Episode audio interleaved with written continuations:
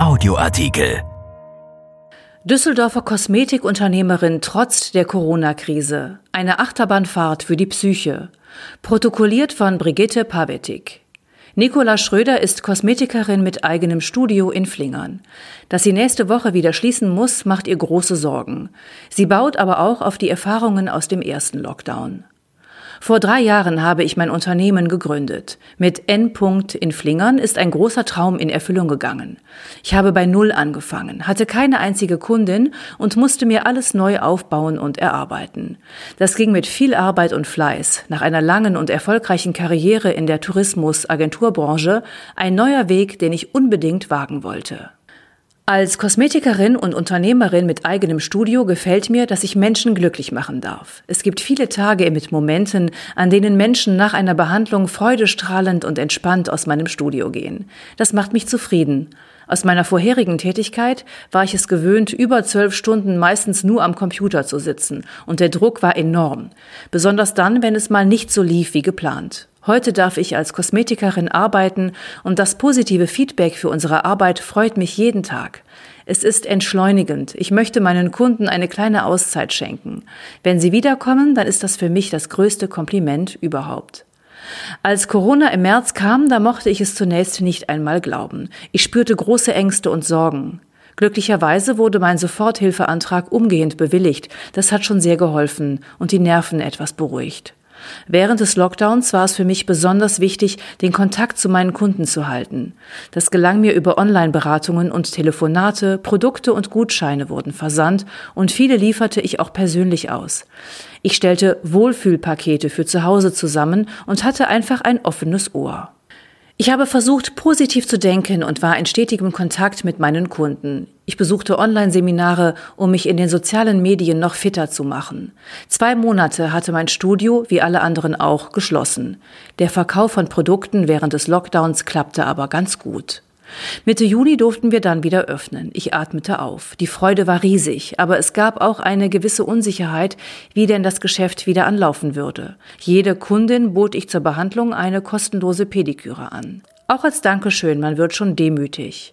Ich war einfach glücklich, dass meine Kunden wiedergekommen und treu geblieben sind. Ich halte das nicht für selbstverständlich. Wir haben uns nach der Wiedereröffnung recht schnell wieder gut stabilisiert.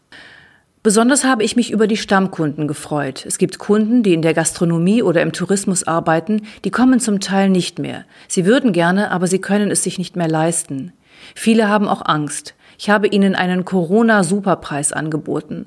Das sind oft so liebe Kunden, es tut mir in der Seele weh, aber die haben natürlich auch ihren Stolz und wissen, wie hart das Geld verdient wird. Kaum einer hat dieses Entgegenkommen annehmen können oder wollen. Jetzt wieder eine große Krise und viel Verwirrung. Ich frage mich, wie geht es nun weiter?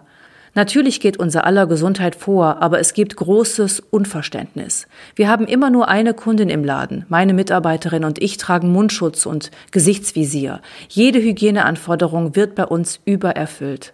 Ich bin leer, ich bin nicht wütend, aber sehr traurig, auch wegen meiner Mitarbeiterin. Damit haben wir einfach nicht gerechnet.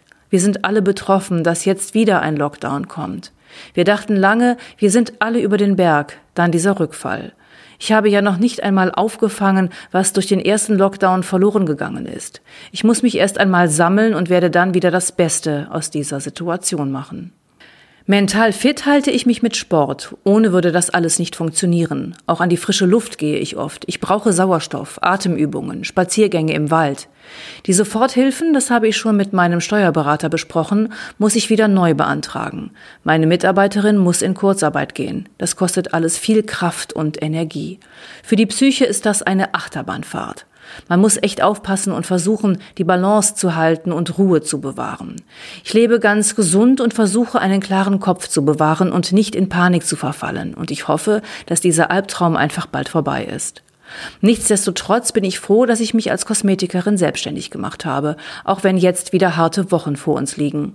Ich hoffe, dass wir auch diese Zeit überstehen werden, und mir ist sehr bewusst, dass andere Branchen und deren Unternehmen noch viel schlimmer dran sind. Am Ende hilft es auch nicht zu hinterfragen, warum branchenähnliche Unternehmen weitermachen dürfen.